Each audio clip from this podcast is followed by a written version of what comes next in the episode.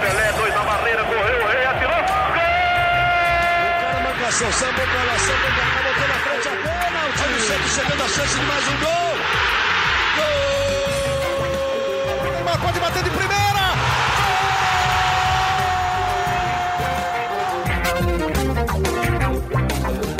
Orgulho que nem todos podem ter. Eu sou Leonardo Bianchi, esse daqui é o Gé Santos, nosso podcast semanal do Peixe no Globoesporte.com e cada um das suas respectivas residências. Estou aqui com o Gabriel dos Santos. Tudo bem, Gabi? Fala, Léo. Fala, pessoal que acompanha o Gé Santos. Vamos para mais um programa aí com bastante informação do peixe aí que aconteceu nessa semana, que vai, que aconteceu na última semana. É isso, o Santos voltou a se movimentar bastante, então a gente vai também falar com o Bruno Gilfrida do outro lado da linha. Tudo bem, Gilfrida? Fala, Léo, tudo bem? Tudo bem, Gabriel? É, realmente, o Santos no fim da última semana teve um dia movimentado, né? uma sexta-feira movimentada, com novidade, com renovação, e a gente, como sempre, atrás das novidades do clube. É isso, tem novidade, mas também tem muita opinião. E quem está aqui de volta é o Arthur Capuani, que depois de um período sabático no jornal hoje, emprestado momentaneamente, tá? Momentaneamente, sem, sem possibilidade de compra para o jornalismo. Tudo bem, Arthur? Tudo bem, Léo? Tudo bem, Bruno, Gabriel? É, tô, tô no jornal hoje bastante ali na cobertura da pandemia, mas hoje de volta aqui no podcast de Gé Santos. É isso, não tem cláusula de compra, a gente não vai liberar, só se pagar a multa. e a multa é cara. Falando em multa, gente. Será que é mais cara do que a do Lucas Veríssimo? É, exato, já deu a deixa, já é. A, a multa do Lucas Veríssimo, a renovação, enfim, a gente sempre fala de como o Santos é enrolado, e é mesmo enrolado para conseguir renovar contratos, principalmente dos seus principais jogadores. A gente falou recentemente, Gabriel e Gilfrida estão aqui de prova, a gente falou recentemente sobre dificuldades que o Santos tinha na renovação da dupla de zaga, um deles já foi embora, que é o Gustavo Henrique, mas o Lucas Veríssimo fica e disse estar feliz, é renovação até 2024, né, Gilfrida? É, a novela do Lucas Veríssimo vinha se arrastando desde o ano passado. O Gabriel com certeza acompanhou no ano passado, ainda não estava na cobertura, mas ele finalmente assinou a renovação. O Santos estava com esse contrato pronto fazia um bom tempo já, a gente já tinha noticiado, inclusive, que já tinha um acordo, mas esse contrato ainda não tinha sido assinado pelo jogador. Isso aconteceu na semana passada, o Santos anunciou e ele se disse feliz, mas como a gente ainda vai falar, não é um sinal tão forte de que ele vai ficar. É isso, Gabriel. E não é um sinal tão forte que ele vai ficar, exatamente por uma coisa que a gente vai falar também nesse podcast mais para frente sobre as finanças do Santos. O Santos tem muitas dívidas, tem muitas contas a pagar. É, aplicou pelo segundo mês seguido já a redução salarial nos atletas, né, no grupo, no grupo de jogadores e também nos profissionais do clube. E o Santos precisava de um dinheiro e esse dinheiro pode ser uma possível venda do Lucas Veríssimo, né? Sim, sim, pode ser uma possível venda do Lucas Veríssimo, né? O, o, o Santos sempre viu o Lucas Veríssimo, a gente até já falou várias vezes aqui, o Santos sempre viu o Lucas Veríssimo como um dos, dos potenciais é, que podem trazer mais dinheiro para o clube. Ele, o Soteudo, é, a gente até deu uma matéria recentemente no Globoesporte.com é, com, com essas informações. E a pandemia do coronavírus agravou ainda mais a situação financeira do Santos, que não era tão boa, que já não era tão boa antes mesmo da pandemia. Então, essa renovação não quer dizer que o, que o, que o Veríssimo vai ficar no Santos, é, mas mas é, é uma valorização que ele já vinha cobrando antes, até deu uma entrevista é, pistola depois da saída de um jogo da Libertadores, enfim, mas se arrastou por muito tempo e enfim renovou, é, teve uma valorização contratual que ele sempre quis, é, ganhou um aumento, é, mas isso não significa que ele vai ficar, né? O Lucas Veríssimo sempre nas janelas de transferência é sempre um dos, dos jogadores do Santos mais sondados, principalmente por clubes europeus, né? O Santos já barrou muitas transferências dele, né? Torino, é, é, clubes da Rússia, enfim. Então é uma renovação mais para valorizar o atleta do que para permanecer, para do que para garantir uma permanência dele. Até porque o Santos não, não deve se opor é, uma venda do Lucas Veríssimo se recebeu uma proposta é, no valor que achar ideal. Né? O José Carlos Pérez disse ao blog do PVC que esse valor ideal são 10 milhões de euros, aí, quase 60 milhões de reais. Então tem que ver como é que vai se desenrolar é, nesses próximos meses. Eu acredito que se, que, que se chegar uma proposta um pouco abaixo disso aí, eu acho que o Santos não vai, não vai recusar mesmo, principalmente nesse momento é, que a situação financeira não é, não é boa. E Arthur, aparentemente a renovação do Lucas Veríssimo não é nem para garantir que ele fica, é só para garantir que dessa vez, pelo menos, o Santos não vai perder dinheiro, né? Não vai ver um ativo seu, um jogador que é um ativo, um jogador importante, além de tudo, identificado com a torcida, mas que não vai perder ele sem ganhar nada, né? Sem sair de mãos abanando, como saiu, por exemplo, com o Gustavo Henrique, que foi de graça para o Flamengo no final do seu contrato, né? É, você citou o Gustavo Henrique, é exatamente o que você está falando, e essa semana a gente teve mais um bom exemplo aí. O Atlético Paranaense vendeu o Robson Bambu, que era jogador do Santos, saiu de graça para o Atlético Paranaense, vendeu ele para o Nice por 8 milhões de euros, quase 47 milhões de reais, segundo a matéria Globoesporte.com. É, e olha, olha o dinheiro que o Santos perde, por exemplo, nesse caso. Ah, venda do Lucas Veríssimo, né? É, exatamente. O, o, quando você precisa renovar é, um contrato, é justamente para não perder o jogador, assim, não significa que ele não vai sair. É, e muitas vezes você renova um contrato faltando um, dois anos para ele chegar ao fim. Você não deixa chegar na última hora, como muitas vezes o Santos deixa fazer. Porque quando chega na última hora, aí já tem um monte de urubu em volta, né? Um monte de gente querendo roubar o jogador de você. Então, dessa vez, por mais que tenha se arrastado a novela Lucas Veríssimo, o Santos acertou. Conseguiu, valorizou o jogador, o jogador, se sair, não vai sair de graça, vai ter algum retorno para o clube, é, você evita um clima ruim, você evita jogador dando declaração bravo com a diretoria, é, você vai lá e, e, e, põe panos quentes nessa, no clima ruim e, e acerta com cria uma garantia para você para você ter não perder o jogador de graça, né? É, e eu, eu até gostaria de só complementando isso que o Arthur falou sobre perder jogador, te deixar para renovar muito perto do fim do contrato.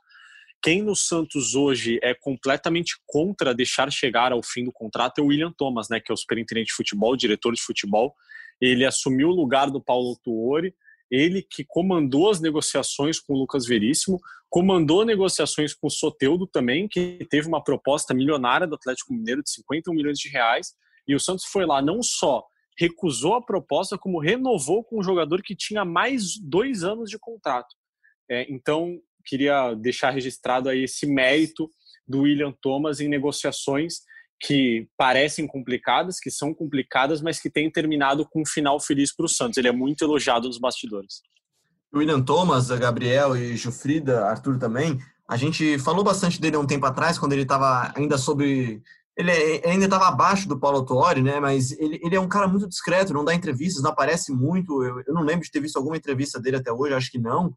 E ele tem feito esse papel, sim, de corrigir, de certa forma, as besteiras que o Pérez faz, né, Gabriel? É, ele é um cara que não aparece muito, realmente. Eu lembro de uma entrevista que ele deu, é, mas foi para um jornal de Portugal, logo que ele, logo que ele, que ele acertou a contratação do Gesualdo Ferreira. É, mas ele é um cara bem low profile, assim, não aparece muito, fica mais nos bastidores, mas como o Gilfrida falou, ele é, ele é um cara bastante elogiado é, é nos bastidores. E, e, tem, tem corrigido algumas das besteiras que o Pérez tem feito aí ao longo do, dos últimos anos. Dos últimos anos, não, desde que, desde que ele assumiu a função né, de superintendente de futebol. É, e, e, é um cara que, que, que, os jogadores gostam, enfim. É, é, um contraponto ali do Pérez que não tem uma boa relação com, com o restante do elenco, como já é conhecido há muito tempo. Pois é, isso é importante ter alguém profissional, alguém que saiba lidar com os jogadores e que saiba ligar, lidar também com o Pérez, que com certeza também não é das pessoas mais fáceis de se lidar. Falando um pouquinho sobre as opções da defesa, caso o Lucas Veríssimo saia, e mesmo que ele não saia, gente, o Santos tem mais duas opções na zaga, né? Duas opções assim no elenco profissional: o Luan Pérez e o Luiz Felipe. Vocês não acham que é, um, é, é pouco o Santos que disputa Libertadores, que disputa Brasileirão e que terá um segundo semestre? Assim, todo mundo imagina que vamos, vamos ter muitos jogos em sequência, quarta, domingo, quarta, domingo, por um bom tempo, especialmente para quem disputa mais de uma competição, né, Gilfrida? É, realmente são. É, eu diria que está na tá muito no limite, assim, né? Esse, é, essa reposição do Santos, porque se um se machuca, um precisa ser, ser poupado. É, realmente o Santos precisaria se reforçar, mas o Santos não pode se reforçar, né, Léo? Tem isso. O Santos tem punições da FIFA, o Santos está devendo para diversos clubes, tem processos rolando que podem gerar mais punições na FIFA. Então, assim, eu diria que o Santos está de mãos atadas nesse momento. Não tem como contratar, é precisa vender, só que se você vende uma das suas principais moedas de negócio, assim, um dos seus principais jogadores, que é o Lucas Veríssimo, você fica praticamente sem opções para a zaga. A situação do Santos realmente é muito complicada. Arthur? Eu acho que essa dupla, Lua Pérez e Luiz Felipe, ela, é, ela sofre um pouco mais do lado do Luiz Felipe, tá? Eu gosto do futebol do Lampérez, acho que se você tem um bom zagueiro do lado dele, ele rende. O Luiz Felipe, ele começou muito bem, né? No Santos, ele teve um período muito bom no início, mas ele, né, no ano passado, nas vezes que ele entrou, eu acho que ele falhou muito. É, e, e, nesse ano ele também não, não, não tem jogado não tem jogado para ser titular, né? Agora, eu acho que o Santos precisaria ir atrás de um, de um outro nome. Essa situação de você não ter dinheiro é complicado. É o problema de você não ter uma administração boa. Às vezes você você se encontra num beco sem saída, né? É, e não é então, só agora... não ter dinheiro, né, Arthur? O Santos está punido pela FIFA. Não, é questão de não poder mesmo. Isso. O Santos hoje tem duas dívidas para pagar na FIFA que impossibilitam de contratar. É, então, precisa de dinheiro para pagar, né? Tipo, Exato. No fundo, entre aspas, a questão seria dinheiro, mas. É, para criar dívidas, poder... o Santos precisa pagar as anteriores, né? Então, e aí para você pagar as dívidas, você precisa teoricamente vender o jogador, que é assim que vender jogador, que é assim que o Santos tem conseguido fazer receita nos últimos tempos, né? É sempre revelando e vendendo jogador, revelando e vendendo. Por mais que perca um monte de jogador saindo de graça, o Santos costuma fazer muito dinheiro vendendo atleta, é, principalmente saindo das suas categorias de base ou atletas que o Santos vai buscar e ganhando destaque no clube. Mas se você, se você vender, você fica sem atleta. Se você não vende, você não tem dinheiro para pagar. No meio disso, você precisa. Você está vivendo uma crise. É, tem a crise do Santos e tem a crise mundial também, né? É, a crise do futebol como um todo. Você não está não tá entrando dinheiro de torcida, não está. No, no, as receitas diminuíram muito por causa da pandemia, sem as partidas, né? Então, aí você começa a, a, a, levar pancada de todo lado, né? É difícil, é uma situação muito difícil e que, na verdade, eu só vejo o Santos saindo dessa a médio e longo prazo. Você tem que colocar os pés no chão, é, começar a resolver um problema de cada vez. E aí, uma hora, você vai ter resolvido a maior parte dos piores problemas e você vai ter condição de, de fazer outras coisas, né? De, de contratar, por exemplo, é, melhorar o elenco e tal. É, se você vende o Lucas Veríssimo hoje, você não vende para contratar, né? Porque se o Santos vende pela proposta que é, o PVC noticiou da Sampdoria, é, acho que 4 milhões de euros, né? Você vende jogador por esse valor. É praticamente o valor que o Santos deve na FIFA hoje. Então você é, venderia para poder voltar a contratar mas não teria dinheiro para contratar. Seria só, por exemplo, em casos de jogadores que estão livres, como Ricardo Oliveira. Pérez constantemente dá entrevista falando que o Santos tem interesse em contratar o Ricardo Oliveira. E aí eu vejo isso e falo, gente, mas não é possível, porque o Santos não pode contratar. É Exato. como eu dizer que eu tenho interesse hoje, hoje, hoje, hoje, em ir ao shopping que está fechado assim, eu tenho interesse de fazer muitas coisas nesse momento, mas o Santos Perfeito. não pode e eu não posso ir no shopping hoje porque o shopping está fechado. Então, assim, não, e essa proposta, essa proposta da Sampdoria também é uma piada, né? 4 milhões de é, euros. Exatamente. Um jogador para muito mais. O, o, Pérez falou 10 milhões de euros. Aí você começa a conversar. Em 10 milhões de euros você começa a conversar. Pensa, se o Robson Bambu foi vendido por 8 milhões de euros, é, como, por quanto você pode vender o Lucas Veríssimo? Quanto mas vale? Tem uma mas tem uma diferença, acho, tá, Arthur? A diferença é que o Atlético não precisava vender o, o, Bambu. Vendeu porque a proposta foi boa.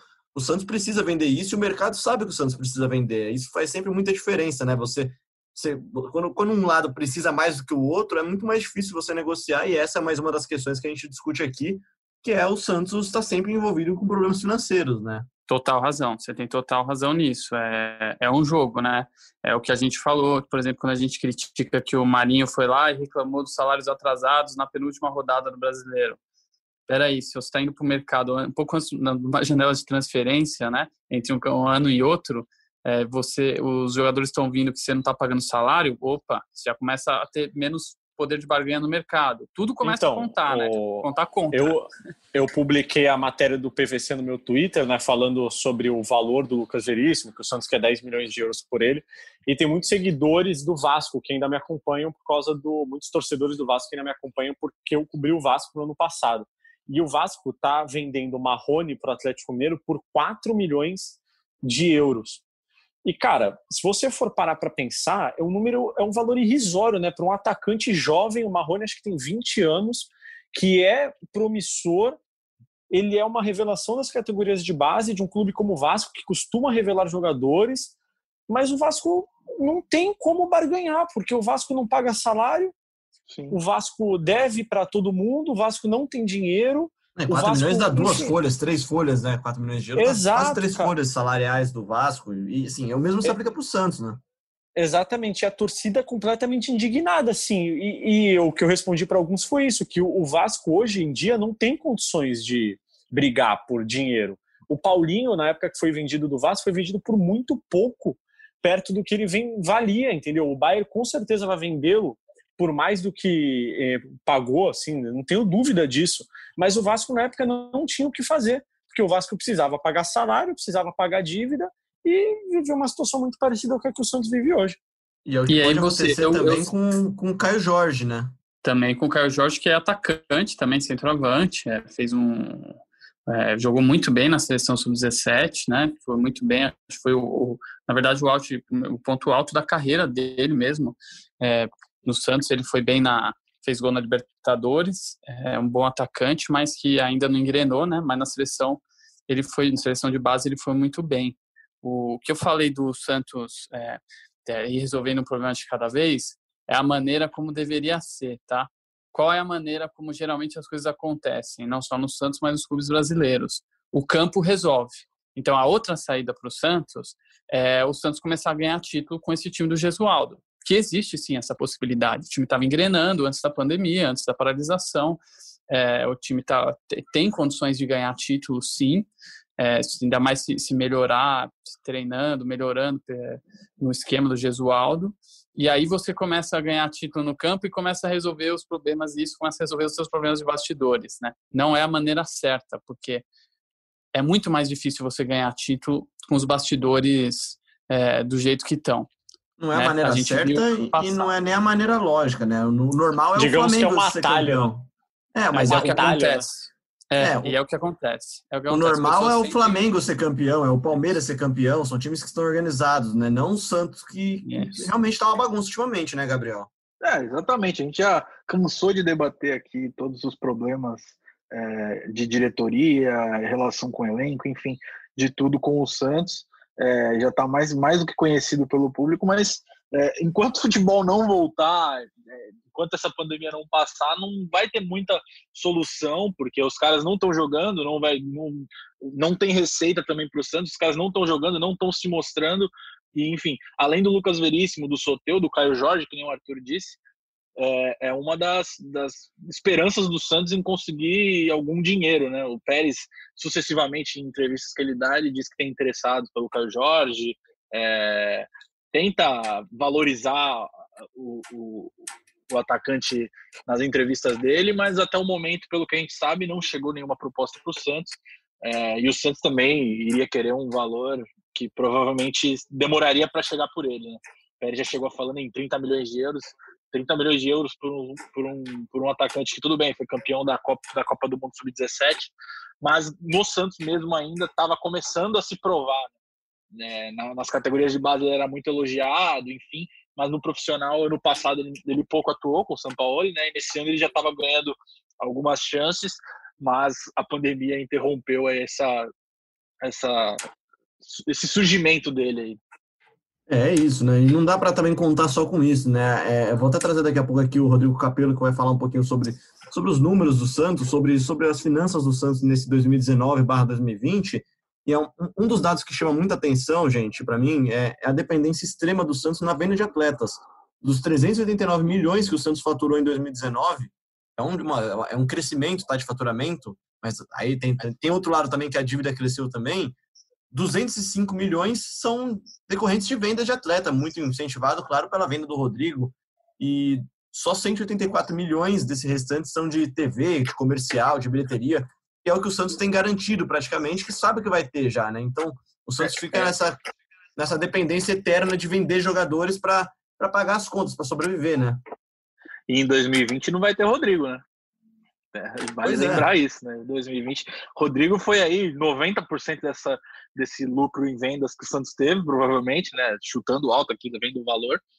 É, e nesse ano o Santos não tem, né? Por isso que, por isso que a renovação do Lucas Veríssimo, que nem a gente falou no começo, não garante que ele vá permanecer, é, mesmo depois de ter renovado o contrato, né? Pois é, e uma, um Rodrigo que vale a quantos Lucas Veríssimos vendidos? Vai ter que vender quantos jogadores para bater essa mesma meta, né? essa mesma previsão de, de, de orçamento que o Santos tem de venda de atletas, por exemplo, né? Mas enfim, tem uma notícia boa, pelo menos, Gabriel, é que o Santos conseguiu um patrocínio novo, né? Mesmo no meio da pandemia, né? É, exatamente. Na tarde dessa segunda-feira, o Santos anunciou um patrocínio é, com a Oceano B2B, que é uma empresa que é uma, uma empresa de suprimentos corporativos. É, vai ficar estampada na, na barra frontal do uniforme até dezembro de 2021. Aí o Gilfrida pode falar para a gente onde que fica a barra frontal do uniforme. Né? Recebi essa, esse questionamento no Twitter, onde que fica a barra frontal do uniforme. Eu acredito que seja na barra na frente. Na parte frontal. Isso, isso, na parte frontal. Foi até o que eu respondi pro Murilo o seguidor lá que perguntou onde fica, porque eu não sei dar mais detalhes é, sobre onde seria a barra frontal. É, aí ele, ele, completou agora perguntando se seria abaixo do patrocínio Master. E aí, é, sim, fica abaixo do patrocínio Master, na barra frontal. Isso. Na barra frontal. Fica o nosso abraço para o nosso amigo ouvinte, nosso amigo seguidor do Gilfrida também. Mas vamos falar então um pouquinho de outro assunto que, que percorreu o noticiário do Santos, também foi notícia no Globoesporte.com essa segunda-feira, gente, que é o Evandro. Final vai renovar, vai sair, tem o Atlético, o mesmo Atlético que a gente citou agora há pouco, o Atlético Paranaense. É, enfim, tá de olho no tá, tá de olho no Evandro. Né? É uma novela que o Santos não sei se está muito esforçado em final feliz, né, Gabriel? Pois é, o Evandro tem contrato até o fim desse mês, agora, até dia 30, né? Mas a prioridade é, do Santos para renovar o contrato dele por mais seis meses vai se encerrar na próxima semana, né? Na segunda-feira da semana que vem. Ou seja, o Santos tem uma semana aí para definir qual que é o futuro do Evandro, né? Se ele vai renovar até o fim do ano ou se ele vai ficar. E como você disse, o Atlético Paranaense está é, de olho. Nossos amigos lá de, de Paraná noticiaram que até iniciaram negociações, enfim.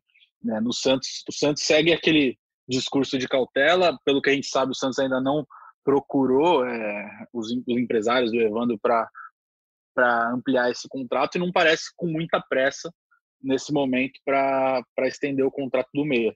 É, tem um entrave nas negociações que a gente já falou várias vezes aqui também, que é mais uma dívida que o Santos tem. Quando o Evandro chegou no Santos no ano passado, o Santos não pagou a comissão aos empresários que foram é, que estiveram envolvidos na negociação, né? Ele chegou ao Santos de graça, né?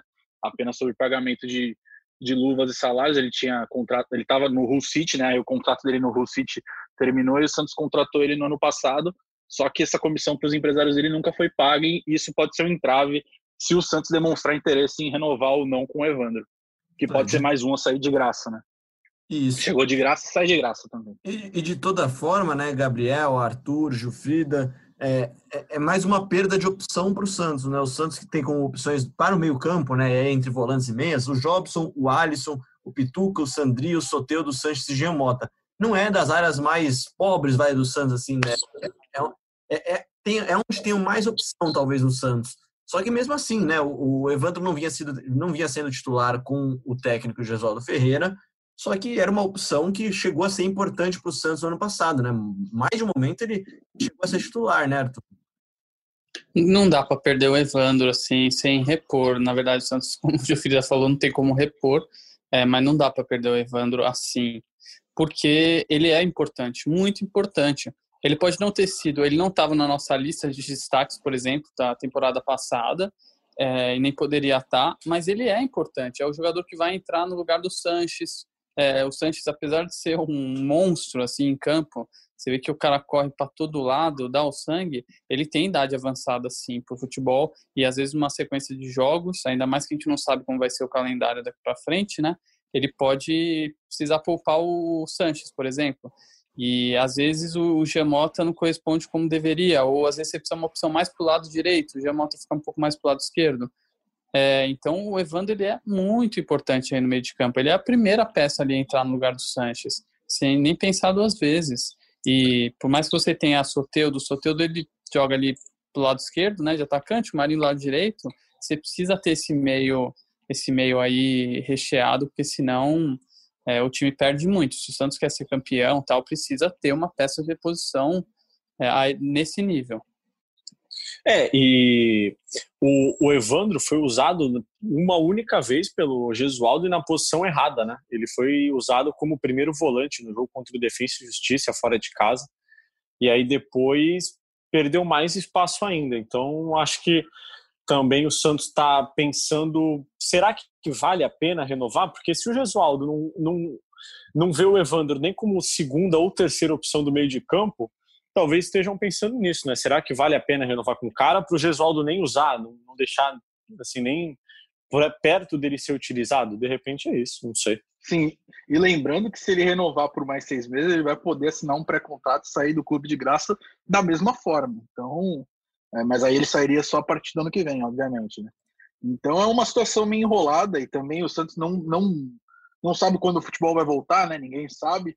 Então, renovar um contrato de um jogador que está parado, que não é utilizado, não é prioridade do técnico, por mais seis meses, continuar pagando o salário dele, enfim, não sei se é um, se é um negócio que vale a pena. Eu entendo que o que o Arthur disse de perder o jogador e não poder ter a reposição porque o clube está punido, mas não sei se valeria a pena você segurar o cara até o fim do ano, perder ele de graça no ano que vem e, ficar por elas mesmas. Então, ah, eu sou não... contra, viu? Porque eu, eu, já imagino, eu juro pra você, já imagino o Evandro sendo titular no Atlético Paranaense, jogando bola lá. Eu acho que nessa hora você precisa sentar, conversar com o, com o técnico e falar assim, cara, se é, qual que, que você pensa aqui para o meio de campo, então? Aí se ele não fala assim, ah, é o Sandri. Né? Se ele, chega, é, se ele chega e fala assim, é o Sandri. Aí você fala assim, não, não é o Sandri. Desculpa, o Sandri também fez um clássico contra o Corinthians que ele foi mal. A gente, como instituição, não podemos apostar no Sandri aqui para é, ser então. a nossa peça de reposição. É, você, porque depois você vai sair como técnico,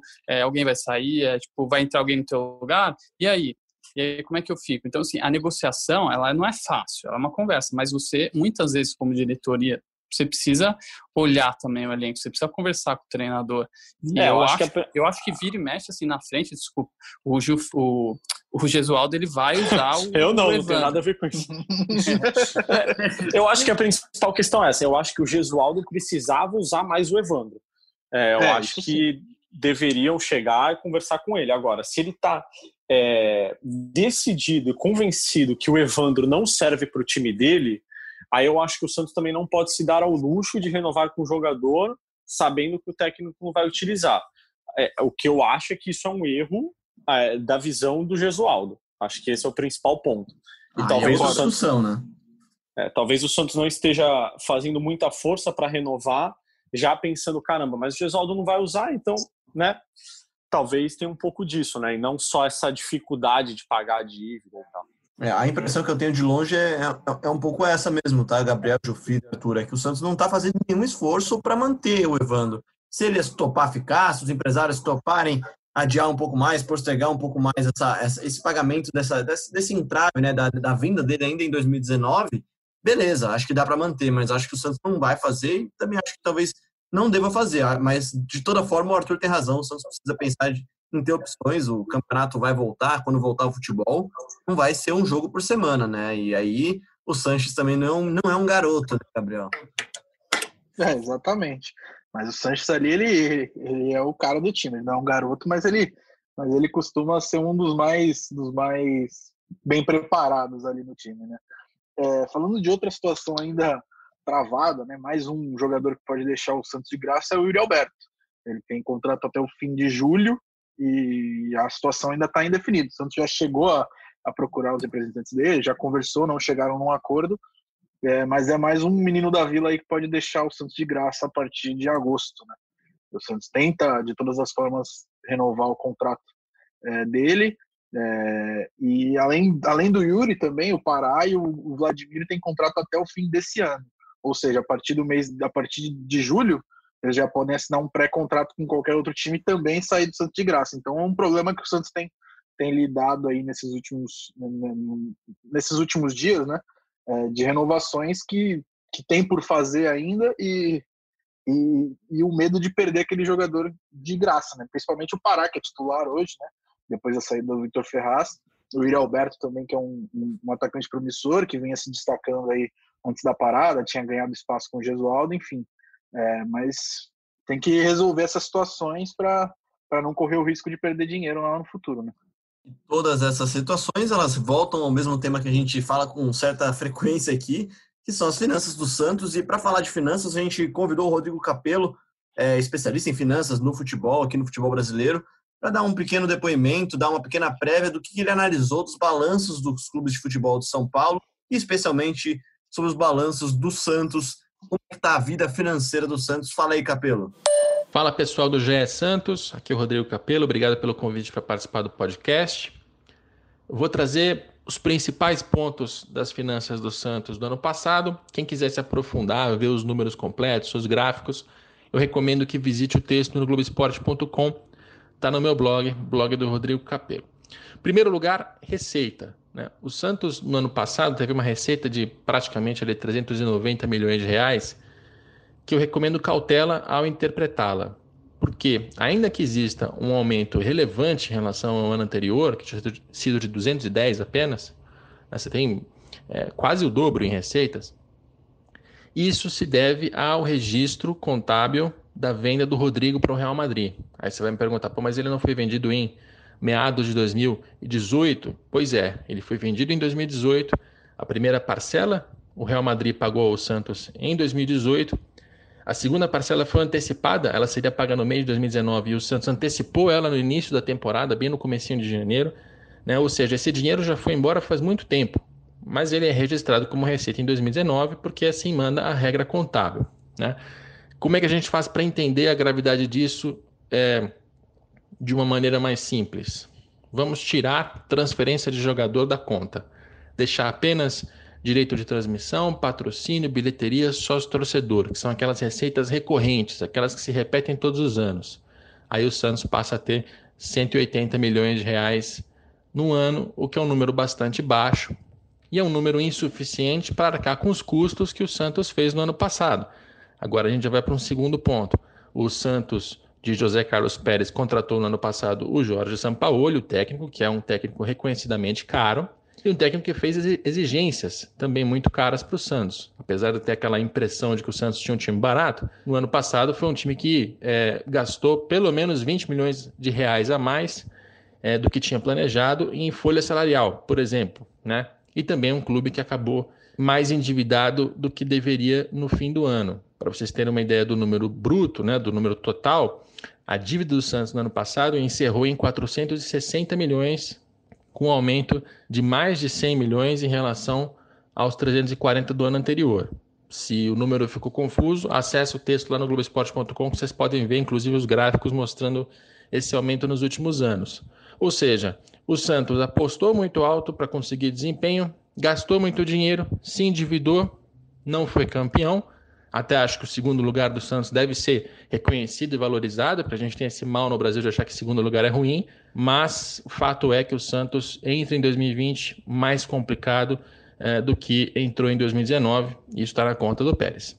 Valeu, galera! Tá aí, então, Rodrigo Capelo. Acho que deu para a gente traçar um bom panorama, gente, do que foi essa semana agitada do Santos, tanto em questão de renovações, como também possíveis saídas de jogadores. Acho que o torcedor está um pouco preocupado, como, como deveria estar mesmo, todos os torcedores estão preocupados. A crise financeira, a crise financeira do futebol não é por causa do coronavírus, mas o coronavírus chegou agravando bem essa situação, né? Muito obrigado, Gilfrida, pela sua participação e já seu palpite, seu pitaco final. Valeu, Léo, obrigado pelo convite, sempre um prazer. É, o meu pitaco é que é, os treinos estão cada vez mais perto de retornarem e o Santos continua sem poder contratar, continua é, enfrentando problemas financeiros, continua sem um acordo com os jogadores e eu acho que esse é o principal ponto a ser resolvido aí nos próximos dias, o, o quanto que o Santos vai pagar de salário para os jogadores nos próximos meses. Muito obrigado também ao Gabriel dos Santos, também informações quentinhas para a gente, como trouxe aqui há pouco aqui a informação do patrocínio novo do Santos. Valeu, Gabriel. Valeu, Léo, valeu, Gil, valeu, Arthur. É, e complementando o, o, que o Gil disse, esse, o Santos pagou já dois meses é, de salários sem um acordo com o elenco, né? Reduziu 70% dos, dos salários sem ter um acordo com o elenco. E a partir do próximo mês já provavelmente já vai poder é, é, abrir um precedente para que os jogadores entrem na justiça pedindo a rescisão contratual do clube, né? Já que não tem um acordo para não receber esse salário inteiro, como a gente até já explicou esse, todos esses detalhes num podcast recente, acho que foi o penúltimo, né? assim que o, que o Santos cortou os salários, então o Santos tem que abrir o olho, é realmente uma prioridade. É um, é um risco jurídico que a gente explicou no podcast GS Santos há, há duas semanas mesmo, Gabriel, se eu não estou enganado, e, e, e, o Santos precisa abrir o olho mesmo, porque senão os problemas que já existem vão ser ainda maiores, né? Muito obrigado, Arthur Capuani, que está de volta ao GS Santos. Obrigado por ter voltado, a gente estava com saudades de você, viu, Arthur? Pô, eu que tava com saudades de vocês, tô com saudade de, de comentar um joguinho, ver um joguinho, vim aqui reclamar, falar que o lateral não marcou direito, que o Santos tinha que atacar mais. Dá aquela cornetada, né? Dá que saudade, né? Pô, e também de falar bem, o time tava indo bem na Libertadores, tava faz, ganhando, líder do grupo no Paulistão. Não, saudade, saudade demais. De vocês também. Um beijo. Saudades. Saudades demais do futebol. Muito obrigado a você que ouviu a gente também até aqui no globesport.com.br podcast, também na Apple, no Google, no Pocket Cast, no Spotify, no Deezer. Esse aqui foi mais um GE Santos que eu tive o prazer de dividir com o Bruno Gilfrida, com o Gabriel dos Santos, com o Arthur Capuani. A gente volta na semana que vem com mais um episódio do GE Santos, nosso podcast semanal do Peixe aqui no globesport.com.